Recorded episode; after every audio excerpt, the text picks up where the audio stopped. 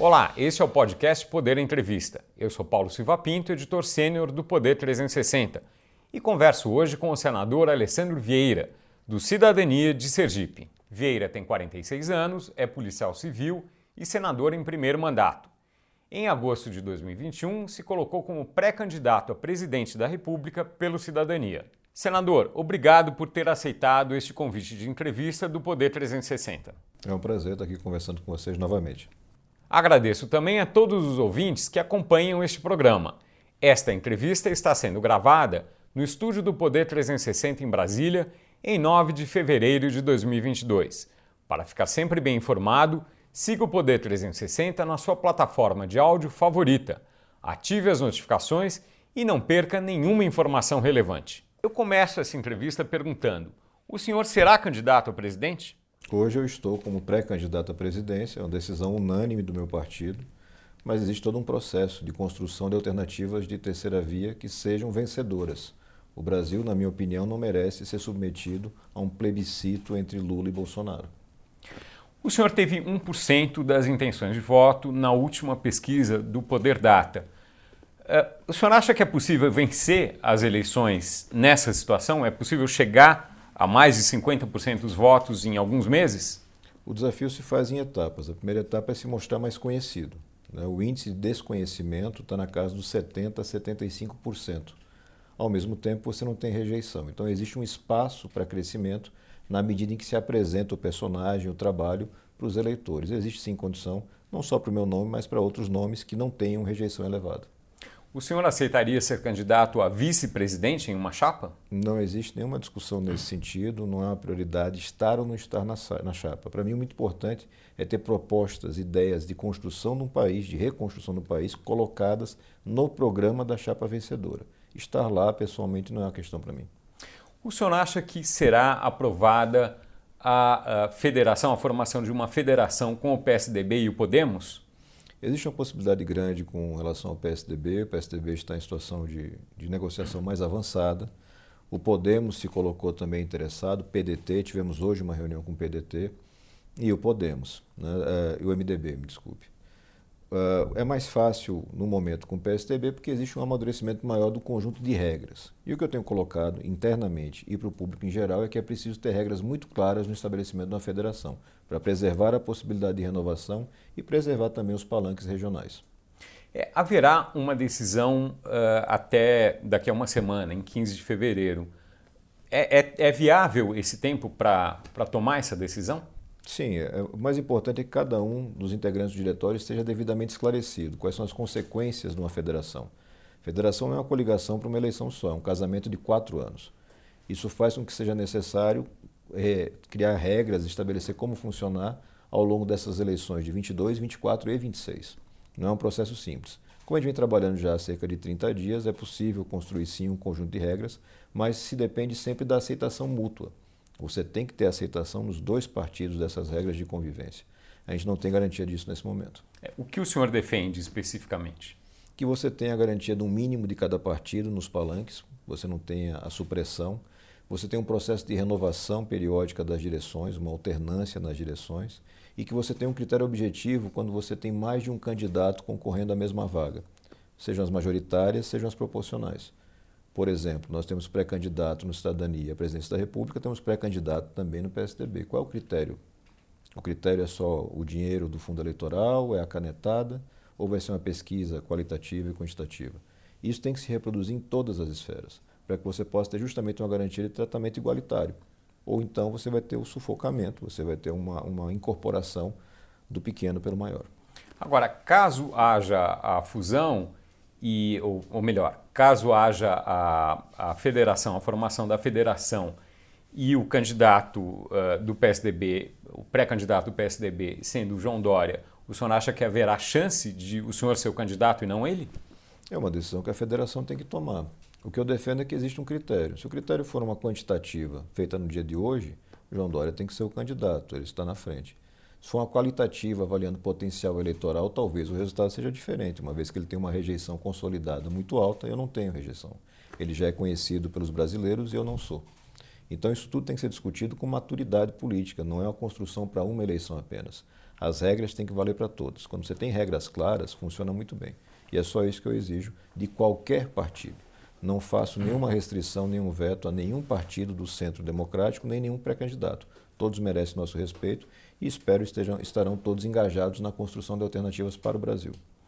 Caso as suas, as suas exigências não sejam aceitas, o senhor cogita deixar o partido? A gente vai ter que avaliar as circunstâncias disso, né? como é que isso aconteceu. Quando você tem garantia do seu espaço de defesa de uma ideia e é derrotado, é muito importante aceitar o resultado da derrota. Mas se você não percebe respeito àquilo que você está fazendo e não existir um espaço democrático de construção de verdade, aí você pode ter uma alteração, mas não está o nosso objetivo. Nosso objetivo é manter o Cidadania como espaço de construção democrática, um partido que receba a esperança dos brasileiros. E não só, como alguns, uma disputa de fundo eleitoral ou apenas uma disputa de personalidades. Isso tem reduzido, tem rebaixado o debate político no Brasil. A senadora Elisiane Gama, do Maranhão, do seu partido e uh, eleita pelo Maranhão, se apresenta como possível candidata a vice-presidente, tendo Dória como, como presidente, como candidato a presidente. Isso não inviabilizaria a sua proposição de candidatura presidencial? São questões diferentes colocadas na mesa.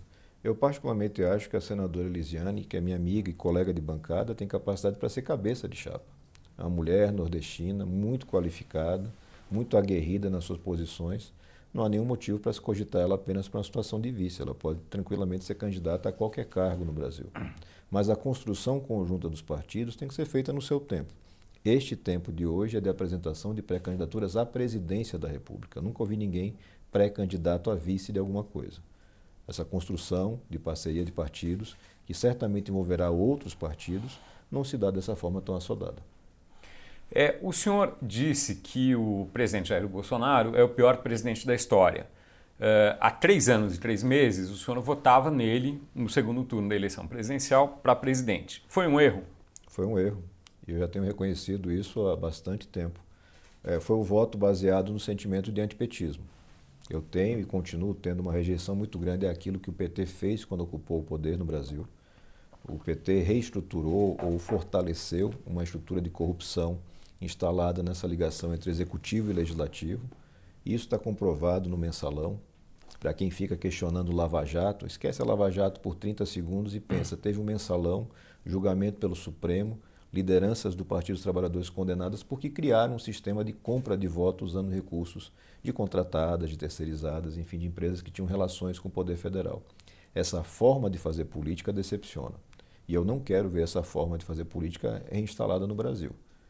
Mas em 2018, as alternativas que nós tínhamos, que o povo colocou, o eleitor colocou no segundo turno, foram Bolsonaro e Fernando Haddad, que representava esse projeto do PT. Fernando Haddad, que dentro do seu histórico nunca se mostrou capaz de romper com as práticas do PT. Pode surpreender, até espero que surpreenda, mas nunca tinha se mostrado dessa forma. Então, com aquelas informações do momento, eu fiz essa escolha, mas foi uma escolha equivocada. Faltaram informações adequadas para avaliar o potencial de dano que você teria com o Bolsonaro superando esse entorno que se apresentava. Que o Bolsonaro que foi para a urna era um Bolsonaro que estava ligado a uma pauta econômica liberal do Paulo Guedes, a uma questão de estrutura de gestão dos militares, a uma pegada de, de, combate à corrupção que depois foi materializada na figura do Moro como ministro, mas nada disso se confirmou. O que se confirmou foi uma república com características milicianas, o pessoal da apropriação do patrimônio público através de esquemas de rachadinha, que são uma prática familiar e não isolada, e de uma ligação muito rápida justamente com o PT. Se você pega as pautas de votação do primeiro ano do governo Bolsonaro, você vai ver uma sintonia de votos entre PT e Bolsonaro para desmontar o aparato de combate à corrupção. Ter esse aparato presente não interessava nem a Bolsonaro nem ao PT, isso ficou muito claro. E a partir daquele momento, também para mim ficou muito claro que eu errei no voto. Nesta eleição, em outra situação, em 18 eu era um cidadão candidato pela primeira vez. Hoje, com, completando quatro anos como senador da República, eu tenho uma outra responsabilidade. Primeiro, esclarecer ao país o que está acontecendo, de verdade em Brasília, não nas redes sociais. Porque nas redes sociais todo mundo é um leão. Quando você vai ver aqui na vida real, são gatinhos que bebem leite no mesmo pires. O mesmo pires de um sistema de corrupção antigo, enraizado no Brasil e que não mudou nesse governo, só se fortaleceu. E a segunda, a responsabilidade de apresentar alternativas. Um primeiro passo é colocar meu nome para trazer essa discussão. trazer esse debate. Tem muita coisa que não está sendo falada nessa fase de pré-candidaturas. Uma disputa de vaidades, de egos, de valentias. Gente que discute o que quer fazer na base do achismo, na base da opinião de força. E ninguém que para, coloca a bola no chão, como se diz no futebol, e pensa como adulto, como é que eu vou governar esse país? Como é que eu vou fazer a composição de uma maioria parlamentar sem compra de votos, sem orçamento secreto e sem mensalão? Dá para fazer isso? Eu defendo que dá, mas dá muito trabalho e exige qualificação. O senhor já votou no PT em algum momento? Eu já votei no PT numa oportunidade para a eleição do Legislativo, para deputado federal. No Executivo, não. O meu estado, Sergipe, tem a experiência de governo do PT, desse combo PT-PMDB, com todas as dificuldades que você teve em vários estados, Rio Grande do Sul, Rio de Janeiro, Sergipe, muito marcadamente, e não foram boas gestões. É, você tem parlamentares de altíssima qualidade no Partido dos Trabalhadores, eu sempre faço questão de citar meu colega Paulo Paim, petista histórico, mas que trabalha de uma forma abnegada, com muita qualidade no trabalho e com defesa dos pontos de vista sempre de forma respeitosa. Nunca tem envolvido em escândalo, nunca tem envolvido em nada desse tipo. É, acho muito importante ter gente assim no parlamento. O nosso problema não é ideológico, o nosso problema é de qualificação intelectual e de honestidade. Esses são os dois requisitos que o eleitor tem que prestar atenção agora em 22. No segundo turno, em 2022, caso os candidatos que lideram as pesquisas cheguem ao segundo turno, Jair Bolsonaro e Lula, o senhor cogita votar em algum dos dois? Eu faço sempre a brincadeira de que eu não vou fugir para Paris. Né? Eu vou votar e vou me manifestar com relação ao voto. E esse voto vai ser muito claro e conversado com o povo do meu Estado. Né? Eu não faço mais uma participação política como um cidadão isolado, agora já é um político que representa uma, uma parcela muito grande do meu Estado. E tenho convicção de que Bolsonaro é prejudicial, para a continuidade do Bolsonaro é extremamente prejudicial para o país. Mas se, se o povo do seu Estado achar que, se os seus eleitores acharem que vale a pena votar nele, o senhor cogitaria votar nele novamente? Se for a decisão do povo do meu Estado, sem dúvida. Hoje a aceitação dele lá está abaixo de 20%. É, é muito claro que, que o, o, povo rejeita a forma de exercer o poder. Autoritária, equivocada, com muito pouco trabalho. É o presidente que menos trabalha na história. É um presidente que não se engaja em resolver os problemas verdadeiros do país. Ele se engaja apenas em criar situações midiáticas para fugir dos assuntos sérios. E isso acontece diariamente há quase quatro anos.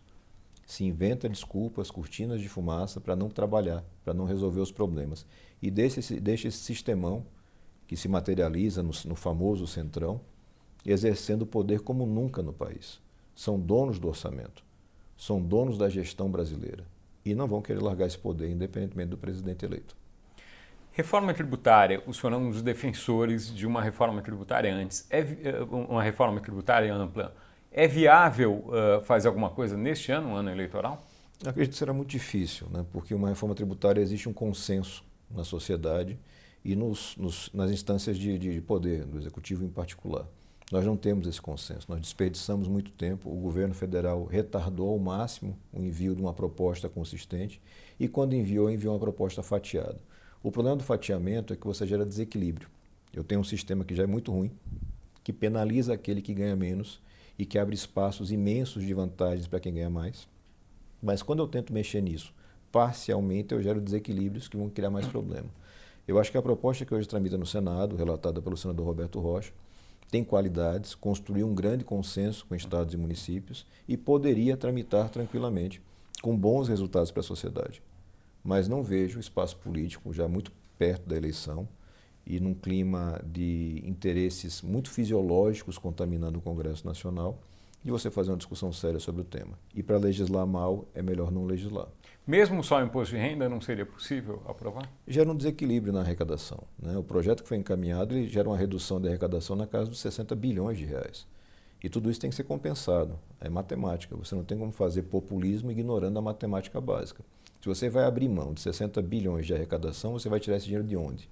Ou você vai cortar despesas onde? Esse governo não corta despesas. O congelamento de salários, que sustentou um certo superávit, vai acabar agora. A gente vai ter uma redução de inflação, que aumentava a arrecadação, uma espécie de imposto inflacionário.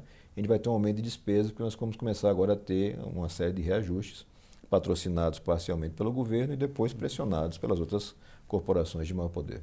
É, no, caso do, no caso do projeto das fake news, que, que o senhor é autor, é, é viável que seja aprovado? É urgente que seja aprovado. Né? O ex-presidente da Câmara dos Deputados, Rodrigo Maia, perdeu uma grande oportunidade de pautar, ainda no ano em que foi votado e aprovado no Senado. É um projeto sóbrio, é um projeto que não mexe nem uma vírgula no direito de opinião das pessoas. As pessoas precisam ter a preservação do seu direito de opinar, mas tem que ter possibilidade de ser responsabilizadas pela opinião que emitem. A forma como você tem hoje das redes sociais, ela descarta ou inviabiliza essa responsabilização. Você permite a formação de mecanismos de disseminação de mentiras, de ataques, de é, desconstrução de imagem, e você não tem como reparar isso. A justiça, em alguns casos, sequer recebe resposta das, das, das plataformas. E isso tem que ser corrigido. O projeto, repito, foi muito bem construído. Tem hoje um relatório, um substitutivo, feito pelo deputado Orlando Silva, lá no, no na Câmara dos Deputados. Gostaria muito de vê-lo aprovado, mas vou estar apresentando nos próximos dias um novo projeto apenas regulamentando a questão do serviço de mensageria, como são WhatsApp e Telegram. Esses serviços têm que estar submetidos à legislação e à jurisdição brasileira. Você não pode ter nada que funcione numa democracia que não submeta à lei nem às decisões da justiça. E, ao mesmo tempo, tem que se criar um mecanismo de proteção para evitar decisões monocráticas que sejam autoritárias e que interrompam, por exemplo, o funcionamento de um serviço. A gente tem que modular as coisas de forma equilibrada, mas protegendo a democracia e protegendo o próprio direito das pessoas. É, a, o possível banimento do Telegram, que está sendo discutido no âmbito judicial, uh, o senhor acha que é certo, é correto? Sem legislação que traga essa previsão, acho que é um abuso. Você precisa ter legislação, por isso que a gente tem que apresentar projeto, tem que votar. O legislativo tem que assumir a sua responsabilidade, não pode ficar se escondendo para depois reclamar de um suposto ativismo judicial. O que, que vai fazer um juiz que tem um crime sendo cometido e que não tem mecanismos para resolver. Eles acabam forçando a barra e criando esses mecanismos. Então está na hora do legislativo botar a mão na consciência e legislar, num sentido ou em outro. E seguramente hoje esse aplicativo em especial, mas outros em menor escala, serve como uma fábrica de desinformação. Desinforma as pessoas com relação à saúde pública, desinforma com relação à democracia, é, patrocina ataques a reputações que não conseguem depois ser reparados e você tem que ter mecanismos para deixar é, pelo menos uma paridade de armas para todos no processo democrático. Quais seriam os mecanismos? Tem que ter uma sede no, no você Brasil? Você tem que ter representação no Brasil, no mínimo um preposto, mas o essencial é uma representação, e você tem que ter uma gradação de medidas para que o judiciário possa atuar dentro de uma previsão legal. Então, se você tem uma determinação da justiça para prestar, por exemplo, informações com relação à autoria de uma postagem, ou se existe ou não uma rede de robôs funcionando naquilo ali, essa, essa resposta tem que chegar. Você não pode simplesmente ignorar. E algumas plataformas, alguns serviços de mensageria ignoram totalmente as ordens judiciais brasileiras. Isso é inaceitável na democracia. Não tem democracia quando você não tem respeito à lei. Tem que fazer a lei e depois o judiciário aplicar. Essa é a regra de uma democracia que funciona. Qual parte que o senhor acha razoável no argumento desses serviços de sigilo? Quer dizer, as mensagens são criptografadas, tal, enfim. Eles argumentam que eles não podem fornecer muitas informações por conta disso. O que, que é razoável nisso? Não procede. O, o, o, lucro dessas empresas vem essencialmente da análise de, la, de dados que você consta na sua mensagem. É fato que elas usam um sistema de criptografia que vai encapsular a mensagem. Mas você não quer discutir o conteúdo da mensagem. É a mesma lógica que eu falei do projeto fake news. Eu não estou discutindo o conteúdo. Eu estou discutindo a forma como aquilo trafega na rede as ferramentas que são utilizadas. Tem impulsionamento pago, quem paga, quem financia, quem é autor no final de tudo, para que se possa responsabilizar quando se comete um crime. Eu não posso ter nada funcionando que permita uma ação criminosa e que impeça a atuação da justiça. Isso não faz sentido. Então não existe discussão com relação à privacidade, nem com relação à liberdade de expressão. Existe com relação ao cometimento de crimes que precisam ter mecanismos que possam permitir a apuração por parte da justiça. É, voltando um instante a, a, ao ponto do aumento salarial prometido pelo governo, é, uma possibilidade é que esse aumento seja dado só aos, uh, aos, aos, que trabalham nos serviços de segurança, que é a sua área. O senhor defende que isso aconteça, que seja dado esse aumento ou não? Você tem que ter um tratamento salarial isonômico para todas as categorias. É, você favorecer categoria A, B ou C desprestigiando outras que têm menos força de pressão política não é correto do ponto de vista da gestão. Então, a remuneração precisa ser cuidada, existem várias categorias que estão com defasagem elevada, isso é um fato. Mas você tem que tratar isso com responsabilidade, sem populismo, muito menos nas vésperas de uma eleição. Então você tem categorias que recebem salários muito menores que as da segurança pública e também estão com salários congelados há muito mais tempo. Então, o tratamento isonômico é o melhor caminho, eventualmente reestruturações de carreiras em situações muito pontuais, mas tratados sempre com transparência e respeito ao interesse público, não subordinação ao poder de determinadas corporações. E a segurança pública é um exemplo, mas o exemplo mais clássico e mais vistoso seguramente vem do judiciário e das carreiras vinculadas ao judiciário e Ministério Público. É, aumento neste momento, às vésperas da eleição, o senhor é contra? Eu acredito que nós não temos espaço para isso no orçamento que foi aprovado. Se existir espaço no orçamento, não há problema. A decisão está dentro da liberalidade do executivo. Por isso eu digo que a gente tem que resgatar a peça orçamentária. Do jeito que ela está hoje, ela foi totalmente sequestrada por uma parte do legislativo. Eu tenho que devolver o poder de gestão para o executivo. E veja, eu sou oposição ao governo Bolsonaro, mas eu quero que ele tenha capacidade de gestão. Então, se a gestão decide quero dar aumento para a categoria A, B ou C e consegue fazer isso dentro do orçamento, não tem problema, é uma escolha política dele. Ele tem liberdade para fazer isso. Se seria a minha escolha, não, não seria. Minha escolha seria um tratamento isonômico para as categorias como um todo e uma qualificação da prestação do serviço, porque tem que valer o interesse das pessoas que recebem o serviço público e não necessariamente o interesse exclusivo do servidor. O senhor teve uma atuação uh, muito forte, presente na CPI da Covid. Uh, que, como o senhor avalia os resultados da CPI e posteriores à CPI, a partir do, do relatório? Os resultados da CPI foram muito positivos porque tiraram o Brasil do domínio do cercadinho, aquele mundo do cercadinho de Bolsonaro, onde basta falar bobagens na internet e criar alguma repercussão. A gente obrigou o executivo a trabalhar. E nós temos hoje a contratação de vacinas e a distribuição de vacinas em volume suficiente e em qualidade adequada. A gente tem que lembrar que durante a CPI ficou claro que se retardava a compra de fornecedores sérios e se tentava abrir espaço para a contratação de fornecedores que não eram sérios. O senhor acha que não, não haveria essa dinâmica hoje sem se não ser, fosse a CPI? Sem ser, com certeza não. Com certeza. Porque aquela mistura de negacionismo, ignorância e vontade de corromper ou ser corrompido estava muito presente. A CPI jogou um holofote gigantesco, juntamente com a imprensa em geral, e isso gerou uma qualidade, uma, uma aceleração na prestação de serviço. Tão logo a CPI acabou, você percebeu um refluxo. Você percebe o Ministério, especialmente o ministro, o ministro Marcelo Queiroga, com atuação desastrada, colocando a todo instante a vacinação num processo de dúvida, de questionamento, enfraquecendo um programa que é sólido no Brasil. Mas a CPI já cumpriu sua etapa. Não adianta tentar prolongar a CPI ou fazer nova CPI nesse momento. O que nós temos agora é que cobrar dos órgãos que têm sua atuação, em particular a Procuradoria-Geral da República. Haverá investigação sobre as suspeitas de malfeitos? Supostamente nós temos 12 procedimentos abertos só na seara da PGR e mais outro tanto de procedimentos abertos na primeira instância. Eu acredito que nós teremos, sim, ao final disso tudo, condenações. Processos, investigações, apurações nós já temos. E ficou muito claro ao longo da CPI que existem problemas graves que precisam ser tratados, seja da qualidade da gestão, um desrespeito aos técnicos e à ciência, seja na questão da corrupção, particularmente na atuação de atores que já são conhecidos por práticas anteriores ligadas a esse tipo de crime. Eu vou fazer agora uma série de perguntas que nós fazemos a todos os congressistas que vêm aqui. Como foi a sua infância e adolescência? Eu nasci em Passo Fundo, Rio Grande do Sul, mudei para Sergipe, para o Nordeste, com 9 anos de idade.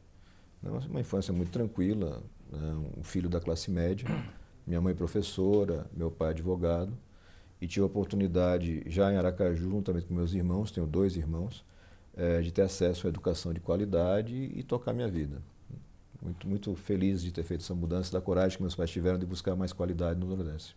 Como é a sua atual família? O que fazem?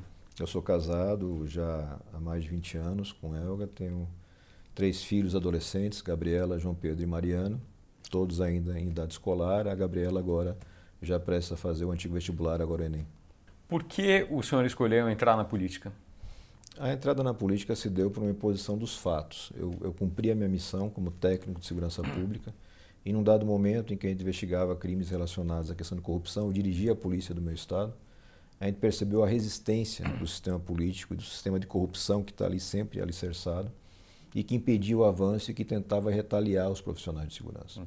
E aí foi necessário fazer, na minha visão, foi necessário fazer essa ocupação de espaço na instância da política, que é a instância onde você decide aquilo que é mais importante para o país. Tudo que você quer fazer de mais relevante vai ser decidido pela política. A gente tem que ocupar esse espaço. Fiz esse movimento, fui bem sucedido na, na eleição de 18, o senador mais bem votado do meu estado, uma campanha que não custou praticamente nada, em torno de 70 mil reais, que é enfim, nada em, comparação com os adversários, que usavam 2, 3, 4 milhões de reais.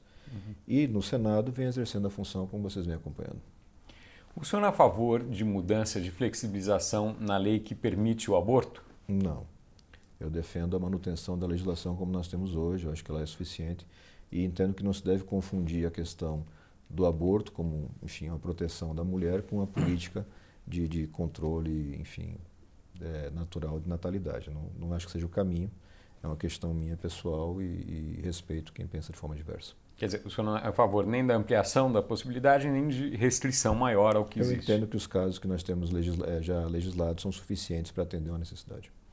O senhor é a favor ou contra liberalizar o uso de drogas para uso recreacional, como há em alguns países e em alguns estados dos Estados Unidos? Não, eu sou contrário. Inclusive, entendo que você deveria, através dos impostos seletivos, você inibir o consumo de outras drogas hoje consideradas listas, como álcool e cigarro. O senhor é a favor ou contra uh, cotas nas universidades, cotas para entrar nas uni universidades? Sou favorável às cotas, é uma política essencial para reduzir a desigualdade no Brasil e algumas coisas, especialmente a questão da questão das cotas raciais. A presença da pessoa é muito importante para mudar a compreensão da sociedade. O senhor é a favor ou contra a privatização da Petrobras? Sou contra no modelo de, de privatização pura e simples. Aumentar a concorrência é importante, mas ele não pode tratar a privatização como se fosse um remédio mágico, uma cloroquina que serve para tudo. Não é. Eu preciso de boa gestão que garanta preço justo e lucratividade. E também a ocupação de cadeias de produção dos estados, como o estado de Sergipe, que é um produtor de petróleo.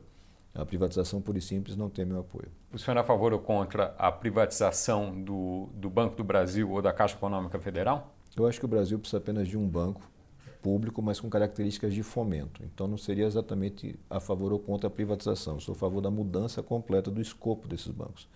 O poder público não precisa de um banco para concorrer no varejo. O poder público pode precisar sim do banco como ferramenta de indução de desenvolvimento, de fomento. E isso é muito importante.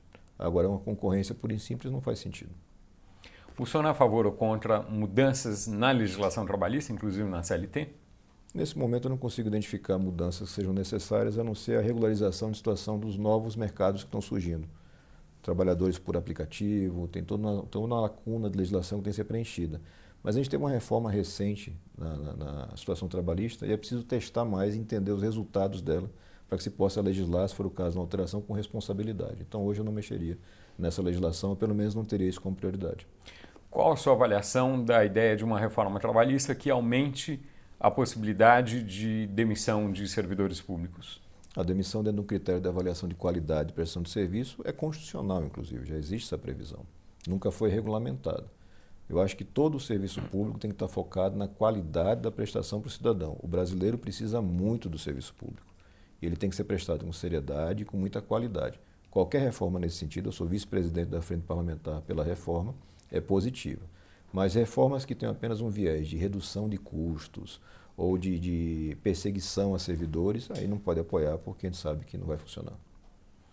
O que, que precisa ser alterado na segurança pública, na legislação da, da segurança pública? E, o senhor, e aproveito para perguntar, o senhor é a favor ou contra o excludente de licitude? Eu sou contra o excludente de licitude, ele não tem nenhum sentido do seu ponto de vista jurídico e do seu ponto de vista prático.